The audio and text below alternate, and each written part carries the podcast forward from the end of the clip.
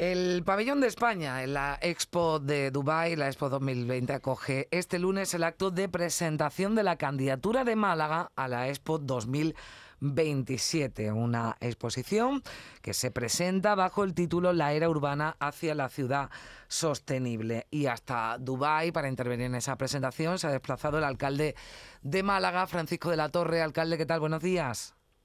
Muy buenos días. Bueno, alcalde, antes que nada, ¿qué noticias eh, le llega, tiene de la, de la lluvia en Málaga, que estamos preocupados desde primera hora? Sí, pues estamos en contacto efectivamente con Málaga mediante también mensajes, WhatsApp y fotos, inclusive no, sin incidencia, no, está lloviendo, lo cual es bueno y lo que queremos que llueva, pero sin intensidad que pueda crear problema alguno, ¿no? Pues eso espero que sea así. Eso es lo que, que dure algunos días respetando los momentos que haya que respetar, si me permite la broma. No, sí, desde luego, porque además, eh, alcalde, la situación en Málaga es eh, complicada eh, con la sequía, así que esa lluvia viene bien, pero que caiga bien, que es lo que es lo que decimos. Bueno, hasta Dubái lo que han hecho es llevarse una maleta, alcalde, cargada de ilusión y de propuestas. ¿Cómo se presenta la candidatura de Málaga en, en Dubái, la candidatura para acoger esa Expo 2027? Pues verá, le explico. Eh, aparte de que el día 12 de febrero estuvimos aquí porque era el día de Andalucía, dentro del pabellón de España, venía el presidente de la Junta y José Andrés Torres Mora, que lleva Acción Cultural Exterior Española, pues eh, de cuál depende el pabellón, me planteaba que tuviéramos presencia desde el Ayuntamiento para, con presencia del Ministerio, vino la secretaria también de Estado de Asuntos Exteriores y Globales, poder visualizar un apoyo de todas las administraciones a la Expo 2027 de Málaga, la Expo Internacional. ¿no?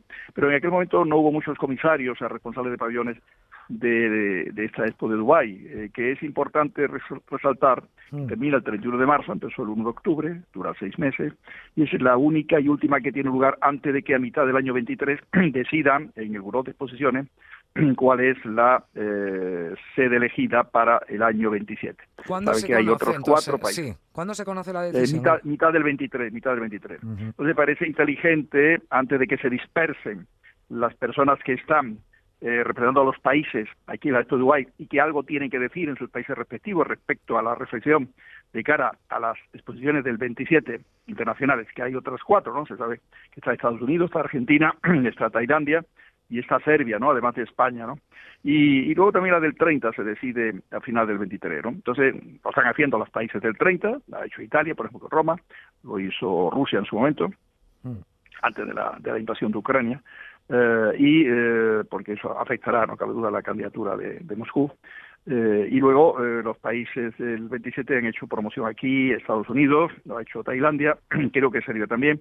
Nosotros lo hacemos hoy. Eh, se organiza un acto con la ayuda de la comisaria de del pabellón, Carmen Bueno, y por supuesto eh, colaborando alguna otra eh, gente de España. Y España tiene especialistas en exposiciones, desde la Expo de mm. Sevilla, también la de Zaragoza, ha ayudado a crear pues una serie de profesionales que entienden bastante de estos temas. ¿no?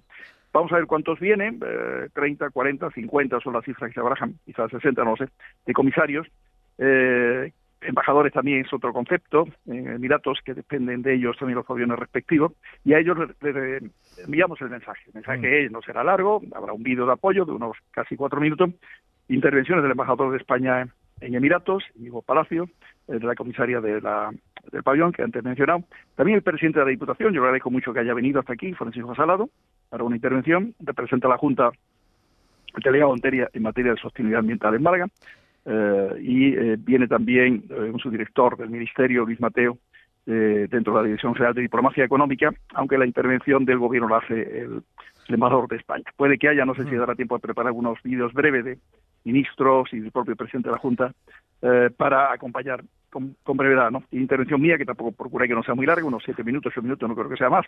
y, y luego hay una intervenciones de Carlos Álvaros y Berna Perles, que son barítono y soprano malagueñas, eh, con música española de calidad, lógicamente, pero no va hace 20 minutos.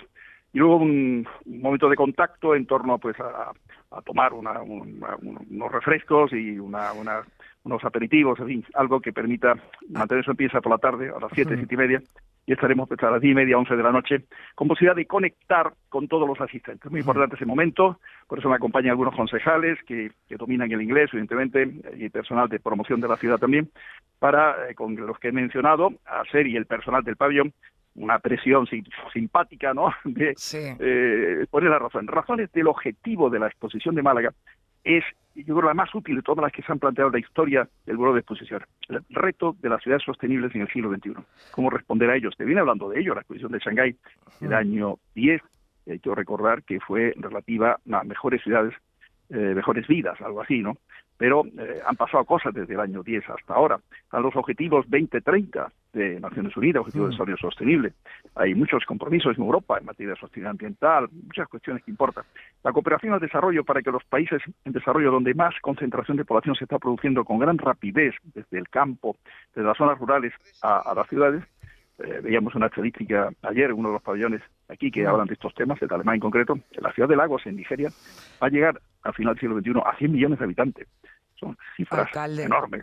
Nos estamos quedando sin tiempo, pero yo le veo que lleva cargado de propuestas, de razones para que eh, Málaga sea la, elegida el año que viene y pueda albergar esa exposición 2027. le deseo. Además de la temática, es el país con más imagen turística hoy del mundo, casi España.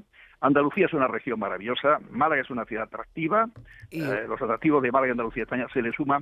Venga usted a Málaga en junio a septiembre del 27, aprenda de estos temas, conciencia más en estos temas, disfrute de la ciudad, de la región y también de, la, de los compromisos que todos tenemos que tomar, todos en el plano personal, para que tengamos ciudades sostenibles. Suerte, alcalde, que nos quedamos ya sin tiempo, son las ocho y media, lo que se quedan ahora es con la información local.